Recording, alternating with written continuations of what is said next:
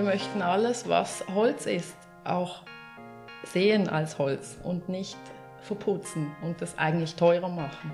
Wir finden das auch schön so, man kann das lesen. Und es war halt klar, ähm, etwas muss man machen. Also das Dach war ähm, sanierungsbedürftig und da wussten wir, das Neumachen kostet um die 80.000 Franken oder so und dann war die Frage, macht man das oder macht man dann gleich was Großes, solche Dinge. Oder das hat sich dann, das eine hat das andere ergeben. Ja, ich möchte doch eine Lanze für diese kleinen Kräne brechen. Die sind wirklich gerade im Stadtgebiet, wo man ja nicht unbegrenzt Bauinstallationen äh, aufstellen kann, sehr wertvoll, um gerade bei Altbausanierungen, wo man ja keinen Lift hat. Seit ein paar Wochen ist das Baugerüst an der Wasserstraße 19 in Basel weg. Das Gebäude wurde in der zweiten Hälfte 2020 aufgestockt. Als ich die Liegenschaft im vergangenen Dezember für eine Reportage besucht hatte, waren die Arbeiten noch in vollem Gange. Ines Blank und Christian Beck-Wörner, wir haben sie im Intro bereits gehört, haben mich durch die neuen Stockwerke geführt. Ines ist 38, hat Interaktionsleiterin studiert, Christian, sechs Jahre älter, Abschluss in Geografie und arbeitet nun als Sekundarlehrer. Die beiden kennen ihr Haus bis ins kleinste Detail, denn sie haben selber mit angepackt, vom Rohbau bis zum Möbeldesign. Bald wird mir klar, die beiden haben mehr zu erzählen, als ich in einem Artikel schreiben könnte. Also haben wir uns nochmals getroffen. Ines und Christian ihrerseits haben Urs Arlt, die dritte Stimme, eingeladen. Urs ist Zimmermann und hat den größten Teil der Aufstockung ausgeführt. Konventionell ist am Projekt Wasserstraße nichts, weder der Prozess noch die Involvierten oder das Resultat. Heute steht die Bauerschaft im Fokus. Wir sprechen über die eigenen Wünsche und Ideen, Pinterest, über Handfestes auf der Baustelle, aber auch über die eigenen Bedenken. Das Ganze interessiert mich nämlich auch persönlich, denn über Umwege bin ich unfreiwillig sogar selbst Teil der Geschichte. Aber dazu später mehr. Mein Name ist Simon Heiniger, willkommen beim Architektur Basel Podcast.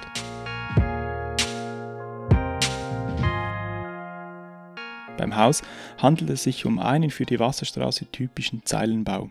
Vier Fenster breit, ein Keller, drei Stockwerke und ein Dachgeschoss. Pro Stockwerk gibt es jeweils eine große viereinhalb Zimmer Wohnung. Im Erdgeschoss führt ein Gang zu einer halbgewundenen Treppe und einem Ausgang zum rückwärtigen Hof. Alle Wohnungen verfügen über einen Balkon oder Außenraum in Richtung Nordwesten. Das Gebäude hat Ines und Christian sofort gefallen. Wir sind am nächsten Tag, am Sonntag, sind wir vorbei, weil ich sie kannte, haben das Haus angeschaut und am Montag haben wir die Eigentümer angerufen. Und sie haben gewünscht, dass wir ein Angebot machen. Das haben wir dann gemacht und sind eigentlich schnell einig geworden. Sie hatten eigentlich das Bedürfnis auch, dass eine Familie darin wohnt und nicht, dass es nicht ein Investitionsobjekt wird. Und das war eigentlich unser Glück. Ähm, ich habe früher weiter vorne an der Wasserstraße gewohnt und bin immer der Straße entlang gegangen und die Häuser haben mir immer schon sehr gut gefallen. Und von daher war es natürlich ein großes Glück, dass diese Altbauhäuser, wo doch immer noch mehrere ähm, intakt ähm, als Ensemble dastehen, dass wir davon eines kaufen konnten. Wir wussten, dass es Sanierungsbedarf hat. Es war eigentlich nie etwas Großes gemacht worden. Es war aber auch nicht in schlechtem Zustand. Die Eigentümer haben sehr lange immer hier gewohnt und dementsprechend Sorge getragen. Ich habe das Gefühl, das merkt man auch jetzt noch.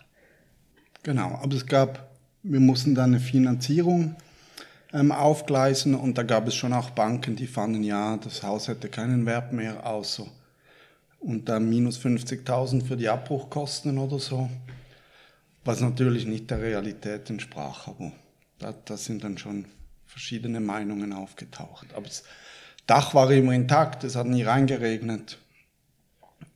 Das Wichtigste war, war gut, ja. Wir hatten vor, 2015 einzuziehen und wir hatten einfach zwei Wochen Zeit, unsere Wohnung, also Erdgeschoss und erster Stock, ähm, so aufzubereiten, dass wir einziehen können. Und da haben wir die Küche eingebaut. Das Ziel war, das sehr simpel, sehr günstig einzubauen in diesen zwei Wochen, die wir haben. auch mit dem Hintergedanken da schon, dass wir mal wirklich sanieren, vielleicht aufstocken und dass die Küche einfach mindestens so lange funktioniert. War das damals schon, also du hast gesagt, äh, Hintergedanken, das Haus umzubauen. Ähm, habt ihr darüber nachgedacht, das tatsächlich auch abzureißen und neu zu bauen? Oder war schon von Anfang an klar, lieber aufstocken oder, oder umbauen, ausbauen? Uns war es eigentlich immer klar, dass wir ähm, im, das Alte bewahren möchten und das, weil es uns sehr gut gefallen hat und die Substanz auch noch gut ist. Und von daher war das nie eine Diskussion. Man hat das dann schon mal gerechnet, was würde es bedeuten, ganz grob einen Neubau hinzustellen. Aber wirklich konkret wurde das nie. Es wurde auch immer wieder erwähnt von Architekten vor allem, dass diese Möglichkeit besteht. Für uns war es eben eigentlich klar und auch ein bisschen ein Versprechen an die ehemaligen Eigentümerin. Weil, also ich hätte das auch nicht mit gutem Gewissen machen können. Wir, sind, wir haben das Haus bekommen, weil sie wussten, wir ziehen ein, es gefällt uns. Und das wäre wie nicht so, auch nicht so korrekt gewesen, dann einfach doch neu zu bauen.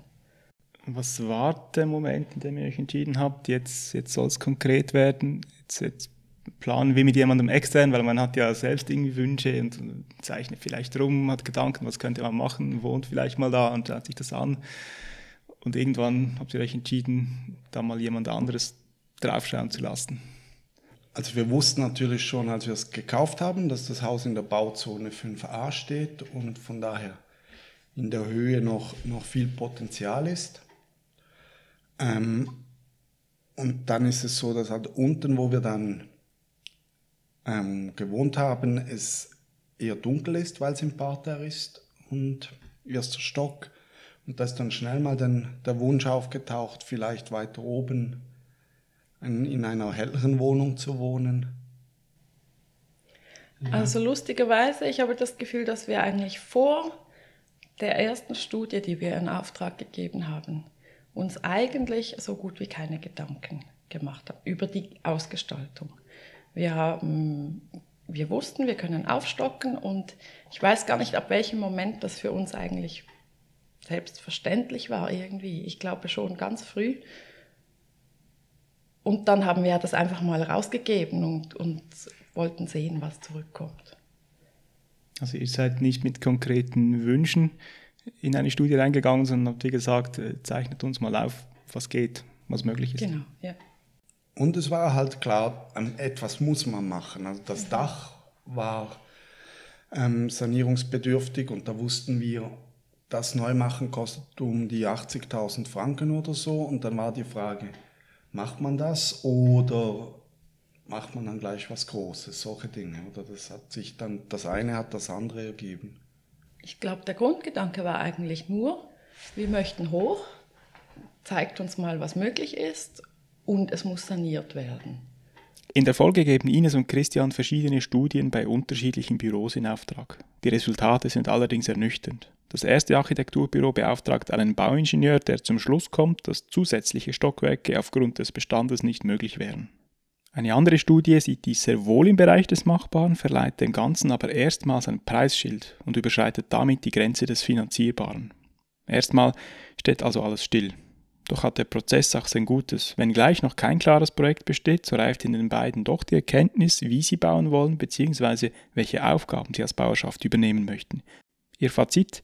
Eine unkonventionelle Herangehensweise muss her und vor allen Dingen eine, die viel Eigenleistung zulässt.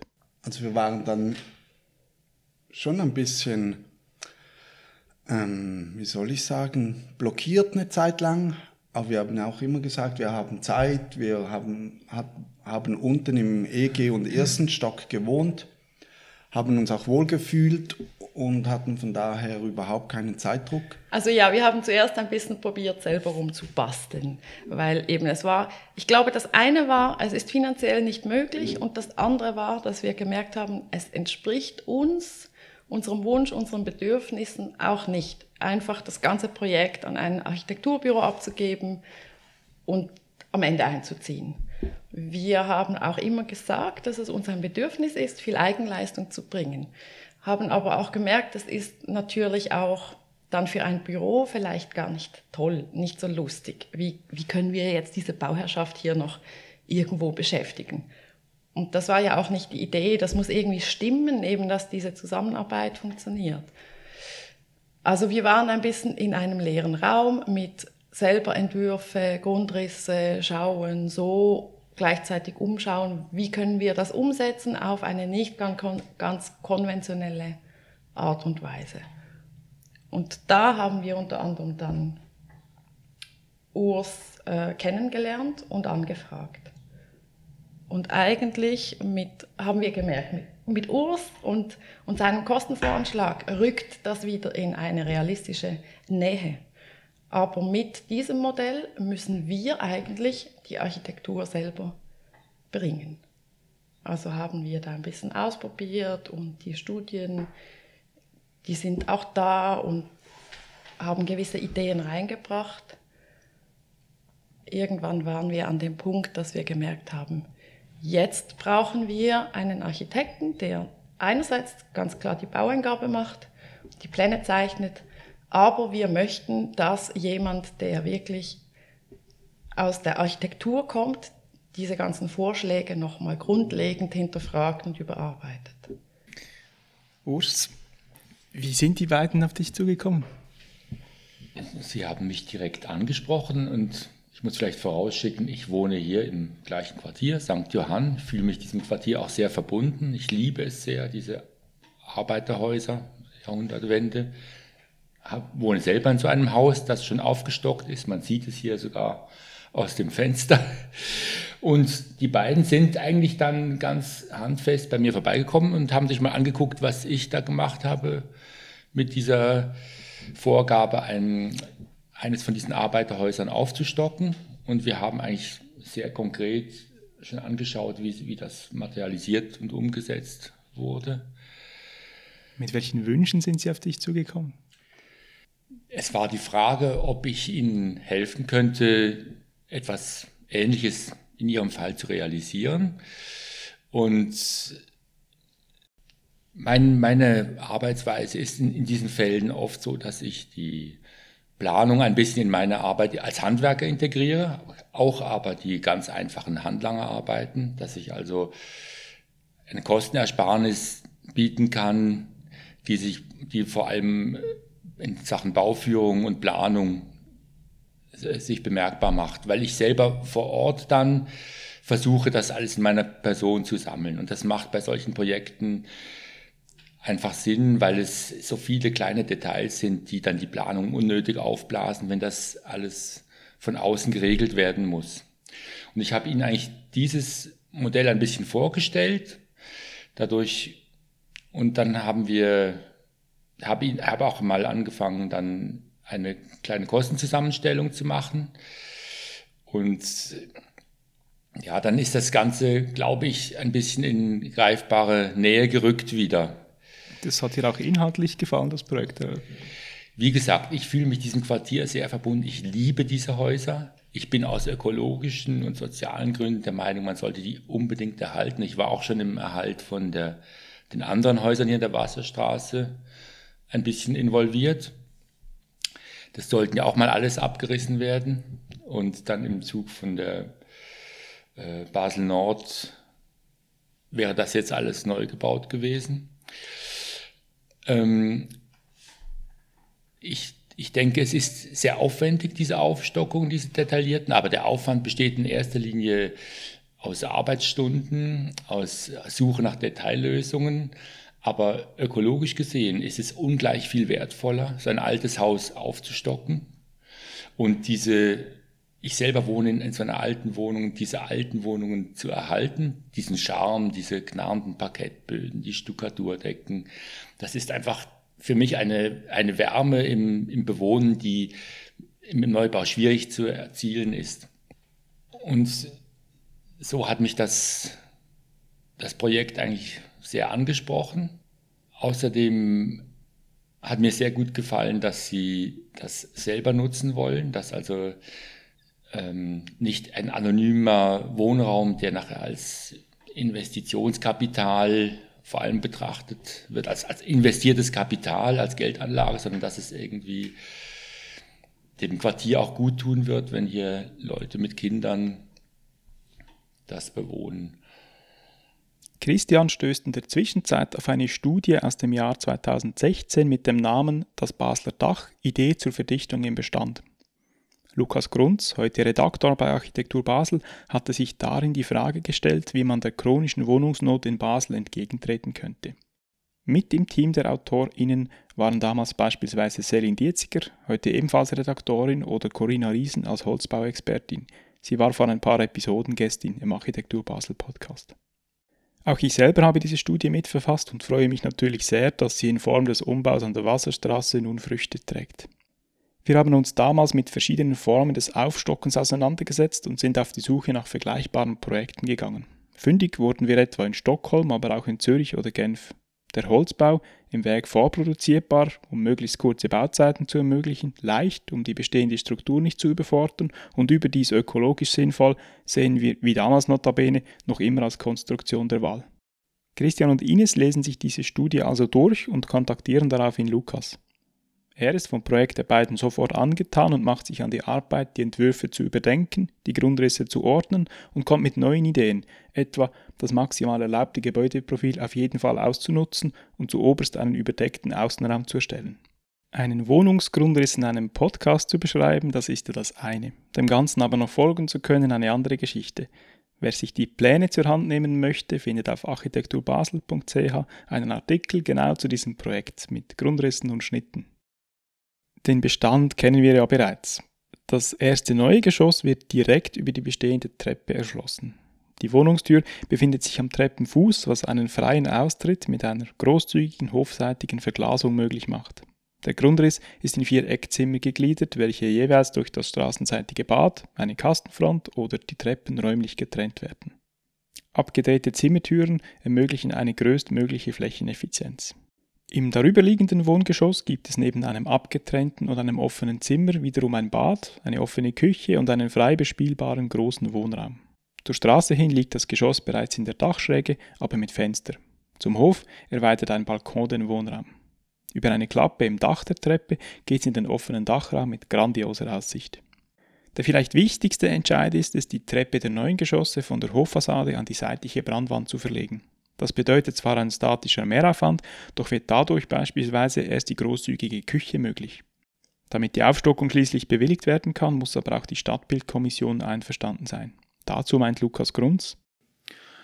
Also was, was von Anfang an natürlich ein Thema war und das war auch mitunter ein Grund, wieso, wieso ich dann eigentlich äh, da zu diesem Auftrag kam, war die Frage von der, der, der Stadtbildkommission, weil es sich halt um ein intaktes Ensemble von, von einer Erstbebauung handelt. Diese Häuser an der, an der Wasserstraße. Also das hat wie ähm, hat natürlich eine Qualität, dass man da noch so, ein, so eine, eine Zeile, das sind ja wie zwei Zeilen, ah je, vier Häuser, ich hoffe, ich sage es richtig, die wirklich noch Erstbebauung sind und eigentlich noch relativ intakt und das gibt diesem Straßenraum natürlich eine, eine Ruhe, auch wenn dann das Vis-à-vis, -vis, das ist natürlich eine komplett andere Architektur aus den 60er Jahren, die da dann wieder ein schwieriges oder ja, eher eine Spannung aufbaut zu dieser, zu dieser äh, Gründerzeitbebauung.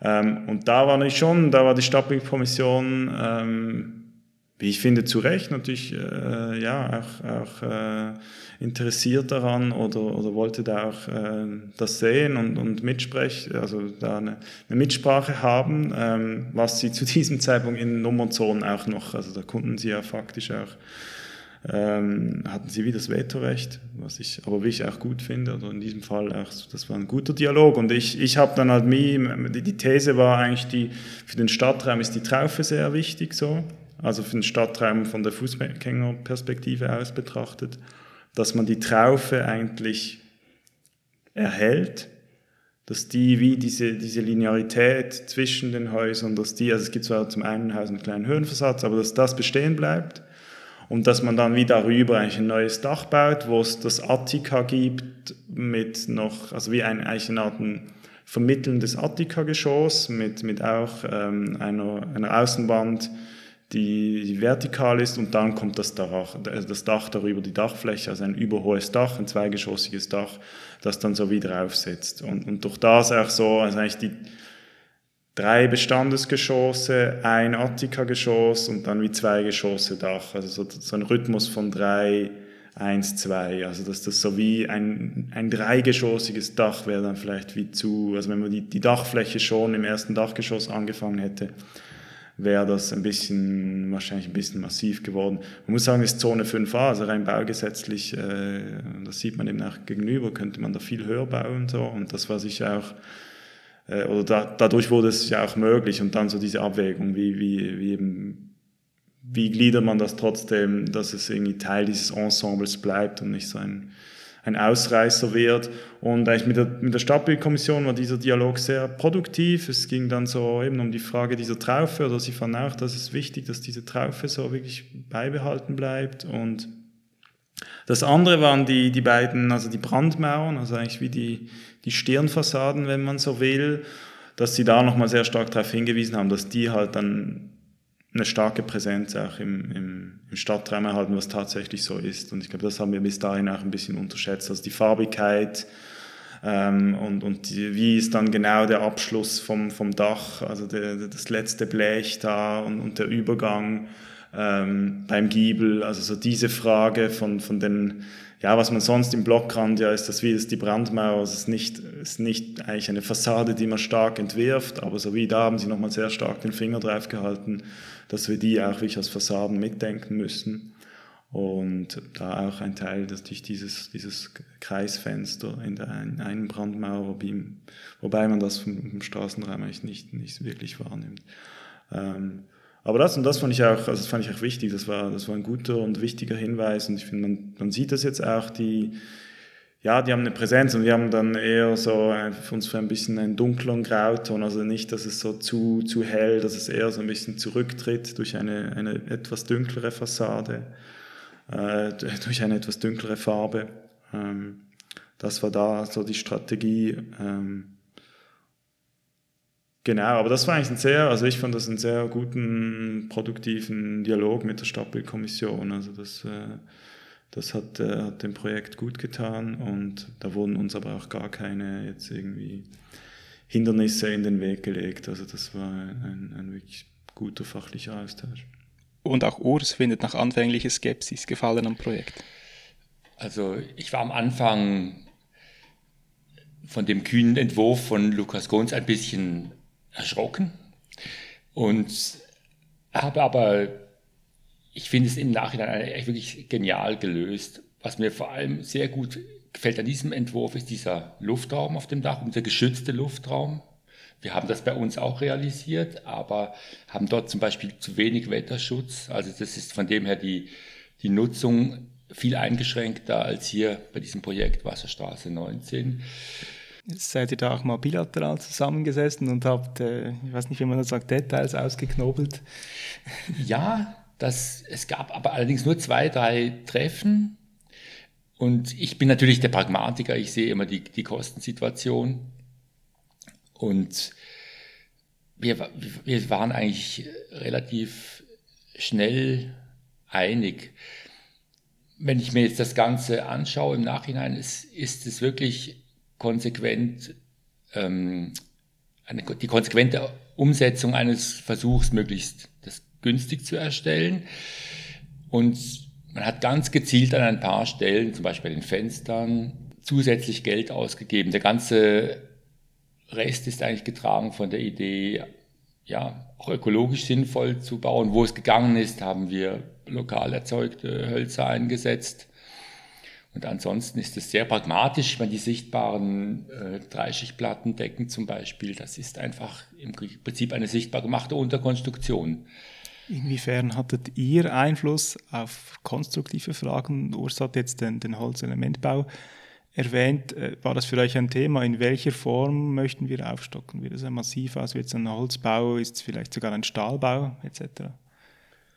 Ähm, ich glaube, das waren wir von Anfang auch an auch überzeugt, dass, dass der Vorschlag von Urs gut ist und dass wir es so umsetzen möchten.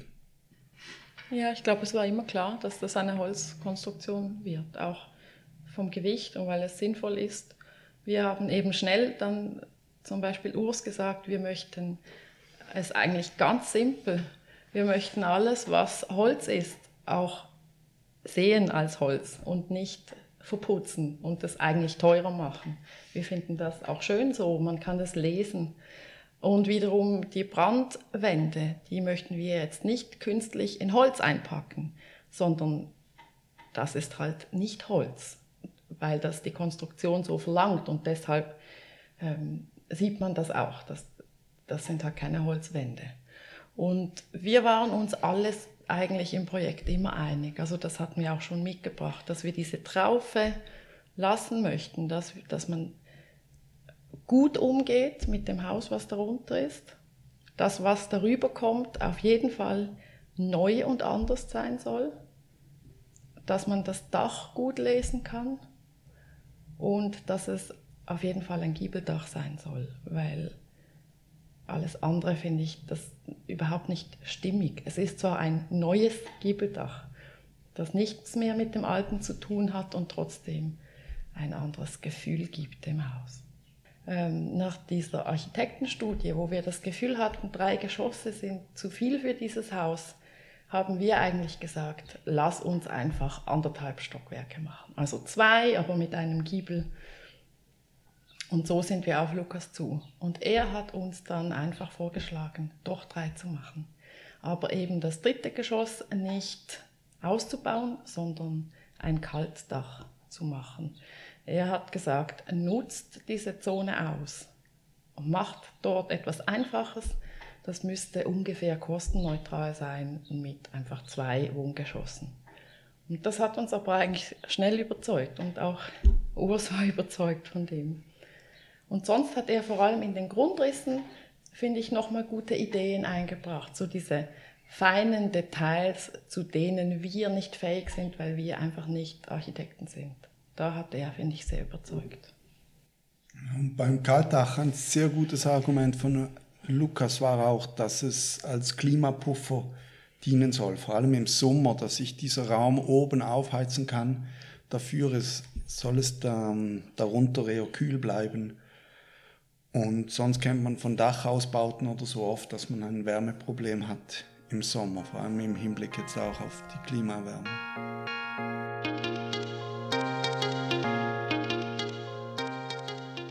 Urs, du hast es vorher bereits erwähnt, statische Ertüchtigung ist vielleicht bei einem Holzbau jetzt weniger nötig wegen dem Gewicht. Trotzdem äh, gab es wahrscheinlich als erste Arbeiten äh, im, im Untergeschoss, im Keller ähm, an den Fundamentenertüchtigung. Kannst du da etwas darüber erzählen?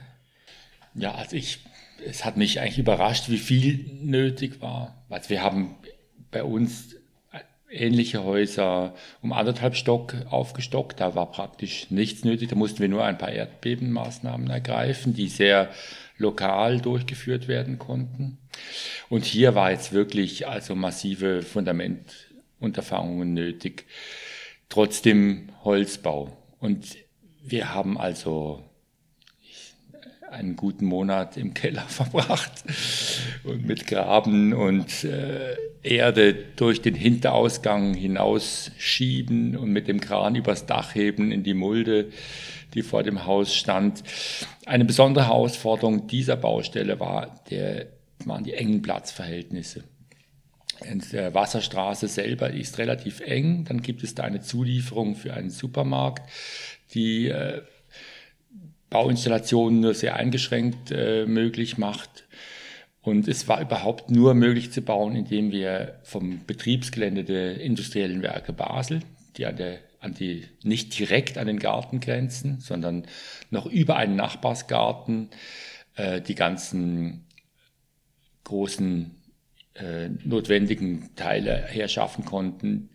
Zum Beispiel der Kran wurde von der, der im Hinterhof stand, wurde von diesem Gelände aus installiert. Dann auch die ganzen Holzelemente konnten nur von dieser Seite her angeliefert werden. Und das war wirklich für diese Kubaturen, die wir ausheben mussten, war das schon sportlich.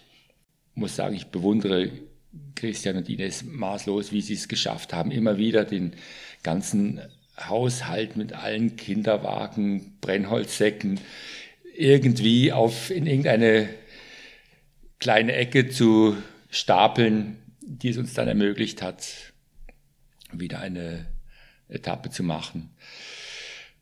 In diesem Zusammenhang wurde dann auch während den Frühlingsferien 2020, ähm, da war für zwei Wochen waren beide Geschosse leer, weil beide Familien in den äh, Frühlingsferien waren. Und diese Zeit haben wir genutzt, um in, im Bestand die Erdbebenertüchtigungen zu machen und vor allem die Wände, die den späteren Treppenhauskern, der eigentlich eine Hauptlastzone ist, ähm, die unter diesem Treppenhauskern sind, zu ertüchtigen. Christian, du hast dich dann entschieden, selbst mitzuhelfen. Genau, Ines ist dann für diese zwei Wochen in die Ferien gefahren mit den Kindern. Und ich bin hier geblieben und habe ein bisschen mehr auf dem Campingplatz gewohnt, weil nichts mehr funktioniert hat. Wasser war abgestellt und so. Aber ich durfte dann Urs und seiner, seinen, seiner Mannschaft mithelfen. Und das hat ganz gut funktioniert. Und von daher war ich eigentlich in jeder freien Minute, die ich hatte, mit auf der Baustelle und habe versucht, irgendwie zu helfen. Musstest du zuerst eingearbeitet werden? Du bist ja nicht vom Fach. Nein, aber es gab eigentlich immer irgendwas zu tun, was auch ein, ein Laie tun konnte. Irgendwie in Wände, tragende Wände mussten unzählige Schrauben eingedreht werden und das konnte ich zum Beispiel gut übernehmen, solche Dinge, einfache Sachen. Also ich mache das jetzt seit 30, 40 Jahren, aber seit 30 Jahren eigentlich so ein bisschen auch in der Verantwortung. Und ich habe, glaube ich, noch fast noch nie so ein ideales Zusammenspiel erlebt wie mit Christian. Also er stellt sein Licht da sehr unter den Scheffel. Er ist handwerklich sehr geschickt und hat mich da sehr gut ergänzt. Dann auch in Bereichen, wenn man zum Beispiel schnell etwas im Internet nachschauen musste oder etwas heraussuchen musste. Das waren, sind für mich immer Momente, wo ich dann äh, halt nach Hause muss, den Computer anwerfen, wenn das mit dem Handy nicht mehr geht. Und er hat also wirklich nicht nur beim Arbeiten geholfen, hat vor allem die Logistik maßgeblich getragen. Während der Sommerferien, Christian ist ja Lehrer, er hatte da dann frei, haben eigentlich nur wir zwei noch gearbeitet. Und ich, ich habe das sehr genossen. Ich habe noch selten so mit so einem eine, so eine tolle Erfahrung gehabt mit einem Bauherrn, dass es, wir hatten eigentlich immer eine gute Stimmung und wir sind immer gut vorwärts gekommen, weil wir haben uns eigentlich sehr gut ergänzt. Ines, du, du warst beim, beim Rohbau jetzt weniger dabei, aber hast dich dann um den Innenausbau gekümmert. In der ersten Phase war ich eher so das Büro. Ich hatte auch meine wöchentlichen Kaffeekränzchen mit dem Bauinspektorat solche Sachen. Da war ich eigentlich in Kontakt. Ich war in Kontakt mit Lukas Grunz, mit dem Bauinspektorat und teilweise später auch mit gewissen Gewerken, gerade Sachen, die nicht über uns direkt gelaufen sind, sondern über uns, wie die Fenster zum Beispiel. So, aber sonst ist natürlich die ganze Bauleitung über uns gelaufen. Also ich hatte nur, nur ein bisschen ergänzt. Innenausbau hatten wir von Anfang an gesagt, dass wir das dass Urs da gar nichts machen muss und nichts einrechnen muss. Das möchten wir gerne selber machen. Am Anfang hatten wir auch gedacht, wir machen nur den Innenausbau selber. Es hat sich eigentlich ergeben, dass Christian dann so fest einsteigen konnte. Irgendwann ist der Moment gekommen, wo die Grundrisse auch sichtbar und begehbar waren und dann habe ich angefangen, zum Beispiel die Küche einzuzeichnen und zu planen und, und Möbel zu entwerfen, ja, das habe ich in einem einfachen 3D-Programm gezeichnet, maßstabgetreu und dann mit dem Schreiner zusammen umgesetzt. Der hat die Möbel gebaut. Ich habe sie dann noch behandelt. Und gerade bei der Küche, das ist sicher ein Thema, wo jetzt auch Christian und ich uns nicht sofort mit dem ersten Entwurf einig waren. Also das war ein Prozess. Und die war dann auch relativ spät, war klar, wie sie gebaut wird und ja, aber es hat auf jeden Fall gereicht, um rechtzeitig einzuziehen. Obwohl die, gerade die Küche mit den technischen Installationen ja doch noch eine gewisse ja, Verbundenheit mit dem Rest des Hauses hat. Ja, also die Verbindlichkeit, die irgendwann entstanden ist, die war gegeben, das war klar. Also es war dann auch irgendwann klar, hier kommt die Küche hin. Eines Morgens allerdings sind wir wirklich beide aufgewacht und dachten, die müsste eigentlich an einem anderen Ort sein. Glücklicherweise muss ich jetzt auch wieder sagen, nein, es ist wirklich perfekt so, es ist genau richtig. Ähm, aber es war aber mehr einfach die, die Dimension und was, wo und wie, wo wir ein bisschen noch gefeilt haben.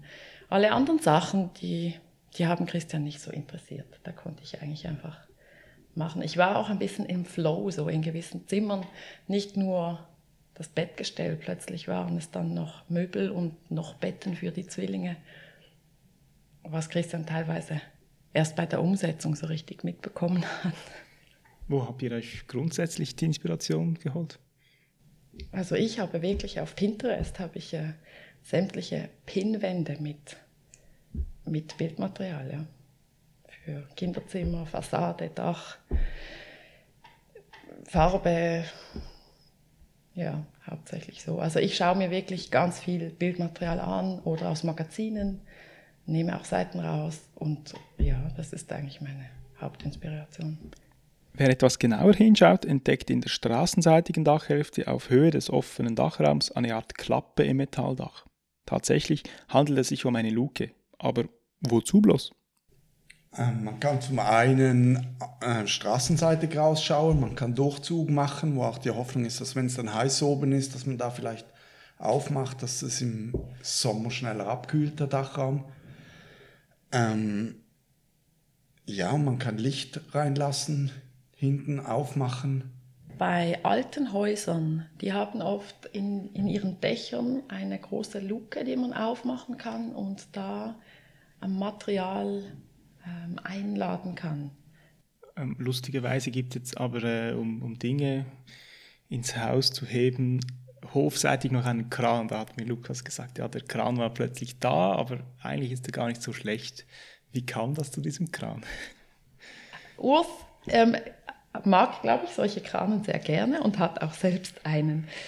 Ähm, wir, wir hatten eigentlich von Anfang an gefunden, wir fänden es sehr sinnvoll, wenn wir irgendeine Lösung haben, schwere Sachen, große Mengen hier irgendwie einfach hochzubringen und auch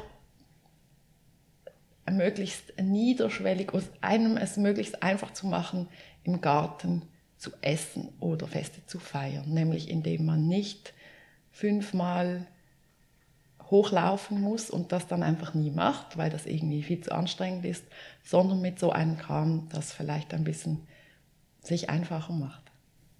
Ja, ein wichtiger Grund war natürlich beim Kran, dass ähm, der, der Baukran sehr teuer ist, den wir gemietet haben.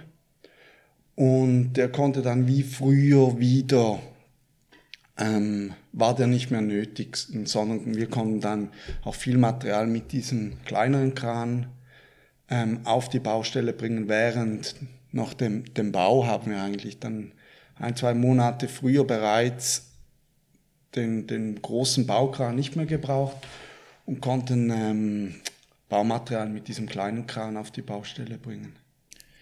Ja, ich möchte doch eine Lanze für diese kleinen Kräne brechen.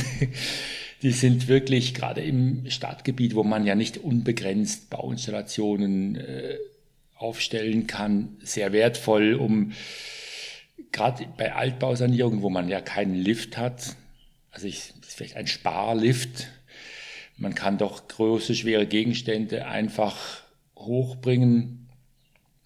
Und ich denke jetzt auch ganz konkret, wenn man älter wird und vielleicht die Treppen ein Problem werden und das Hochtragen der Einkäufe, dann ist so ein Kran hilfreich. Also meine Frau nutzt den oft und tut ihre Einkäufe in den dritten Stock hochziehen damit, was ja auch ein, ein großes Thema ist das Urban Gardening, dass man auf diesen sonnigen, warmen Dachterrassen sehr gut äh, ein bisschen Gemüse anbauen kann. Und das bedingt natürlich, dass man dann schwere Pflanzenkisten, Erde, Kompost von unten nach oben, von oben nach unten transportieren kann. Und da bewährt sich dieser Kran auch sehr gut, was dann da auch das Treppenhaus schont, dass man nicht irgendwelche sperrigen und schmutzigen Sachen durchs Treppenhaus schleifen muss bis in den obersten Stock. Also ich, für mich ist es eigentlich ein Billig-Lift-Ersatz, dieser kleine Balkonkran. Ihr wohnt nun seit einem Vierteljahr ungefähr in eurem neuen Heim. Wie, wie wohnt sich's? Ähm, mir gefällt es sehr gut. Ähm, es funktioniert alles ausgezeichnet. Wir lieben ähm, die verschiedenen Himmel, die man hier hat, mit den verschiedenen Stimmungen, Sonnenuntergänge, solche Dinge, was wir früher viel weniger hatten. Und bis jetzt bewährt sich alles gut. Also Weitsicht und Licht, das ist wirklich fantastisch. Das ist einfach jeden Tag aufs Neue eine Freude. Und die Großzügigkeit gerade vom zweiten Obergeschoss, aber auch unten der ähm, Eingangsbereich, finde ich, ist ein, eine super Lebensqualität, weil unten war es doch ein bisschen eng mit den ganzen Kindern, mit den ganzen Sachen. Und wenn man mal Gäste hat, ist es einfach ja, viel enger. Und hier haben wir diese diese Großzügigkeit, das ist wirklich toll. Wir genießen das sehr. Welcher Raum gefällt euch am meisten?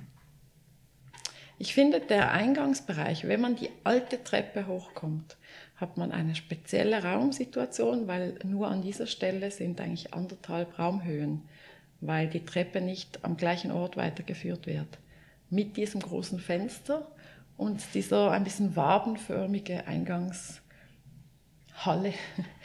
ähm, das schafft eigentlich, finde ich, einen sehr schönen, speziellen Raum. Zum Aufhalten und zum Sein auf jeden Fall hier, die Küche und das zweite Obergeschoss, wo wir eigentlich immer sind. Und dieses runde Fenster, was einfach, ja, sich die Mühen gelohnt haben, würde ich sagen. Es ist wirklich toll. Was gefällt dir, Urs? Mir gefällt das Kaltdach am besten, weil ich wirklich gemerkt habe, dass ich bei mir zu wenig Erfahrung hatte, wo wo ich unsere Aufstockung geplant habe mit meiner Frau. Und das ist, glaube ich, wirklich eine für mich perfekt gelöste Kaltdachsituation. Vielleicht über den Prozess sprechen. Hättet ihr das so erwartet von Beginn weg, wie das jetzt funktioniert oder funktioniert hat am Schluss? Oder wärt ihr anders ins Rennen gegangen zu Beginn? Ich glaube nicht. Was, was ich als große Erkenntnis äh, mitnehme und was ich eine große Herausforderung finde, ist eigentlich, dass man, ich habe, durch dass ich keine Erfahrung habe, bei vielen Sachen, die ich gemacht habe, immer quasi externe Experten oder Handwerker äh, gefragt nach, wie, nach Anleitung und nach Beratung.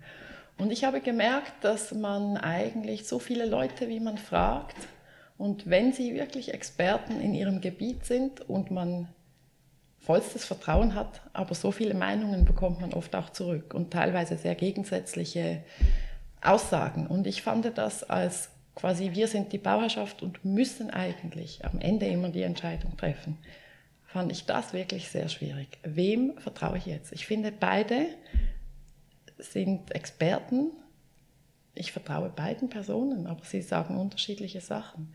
Und ich muss jetzt entscheiden, obwohl ich eigentlich nicht wirklich vom Fach bin, für welche Expertenmeinung ich jetzt, ja, welcher ich mehr vertraue. Also ich denke, da muss man auch anmerken, dass sich Christian und Ines eigentlich sehr ideal ergänzen für ein solches Projekt. Christian, habe ich bereits gesagt, dass er handwerklich sehr sehr große Kenntnisse hat und Fähigkeiten.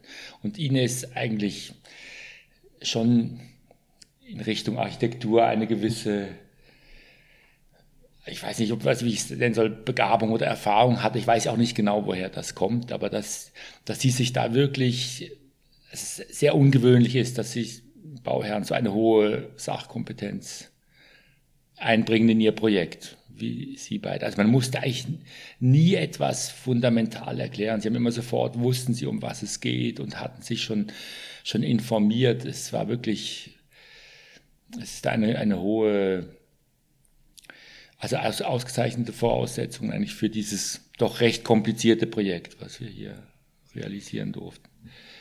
Im gesamten Projekt ähm, gab es jetzt äh, verschiedene Studien. X Leute haben sich damit äh, beschäftigt. Es gab Vorschläge von Aufstocken mit so und so viel geschossen. Schlussendlich hat man es anders gemacht. Gibt es irgendetwas, das von Anfang an geblieben ist? Dass wir aufstocken möchten und verdichten möchten und günstigen Wohnraum in dem Haus erhalten möchten, mit vielen Familien in diesem Haus leben möchten. Aber jetzt ganz konkret von der Umsetzung oder von der Ausgestaltung. Und dass halt dieses Zusammenspiel von alt und neu für uns beide irgendwie klar war, dass das muss sehr stimmig sein. Also ich, mir gefallen weder Aufstockungen, die das Neue versuchen genauso zu behandeln wie das Alte und sozusagen kopieren und doch sieht man, es ist halt neu und nicht alt. Und das Neue muss halt ein bisschen ja, eine Stimmung erzeugen mit dem Alten. Ob uns das wirklich gelungen ist, sehen wir erst in ungefähr zwei Wochen, wenn das Gerüst weg ist. Und diese zwei Wochen sind, wie eingangs erwähnt, inzwischen um. Das Baugerüst ist abgebaut und das Haus zeigt sich erstmals in seinem neuen Kleid. Ich war im Vorfeld insbesondere auf die Wirkung des neuen Volumens gespannt. Die Aufstockung ragt zwischen den tieferen Nachbargebäuden empor. Das mag auf den ersten Blick etwas irritieren, doch sucht man eine einheitliche Gebäudehöhe in der Wasserstraße ohnehin vergebens. Vom simplen Flachdach über das klassische Steildach bis hin zum für Basel typischen zurückversetzten Attika trifft man hier auf unterschiedliche Architekturen. Während die einen Gebäude das in der hiesigen Zone maximale Bauprofil ausnutzen, gäbe es bei anderen, vor allem älteren Gebäuden, noch Potenzial. Ein Potenzial, das Ines und Christian mit ihrer Aufstockung voll ausgenutzt haben. Generell könnte in Basel auf diese Weise viel Wohnraum generiert werden und das ohne übermäßigen Aufwand. Ines und Christian, vielen Dank habt ihr euch Zeit genommen, mit mir über euer Projekt zu sprechen. Und Urs, auch dir herzlichen Dank für deine Erläuterungen und deine Sicht auf die Dinge. Wir von Architektur Basel sind auch weiterhin bestrebt, nicht nur über Tagesaktualitäten zu schreiben oder Wettbewerbsentscheide zu kommentieren, sondern auch genau solche Geschichten ausfindig zu machen und einen Blick hinter die sprichwörtliche Fassade zu werfen. Die bisherigen Episoden des Podcasts gibt es auf Apple und Google Podcasts und natürlich bei Spotify. Wer auf dem Laufenden bleiben möchte, was punkto Architektur in Basel läuft, besucht unsere Website und abonniert uns auf Instagram oder Facebook. Konzept und Produktion dieser Episode Simon Heiniger.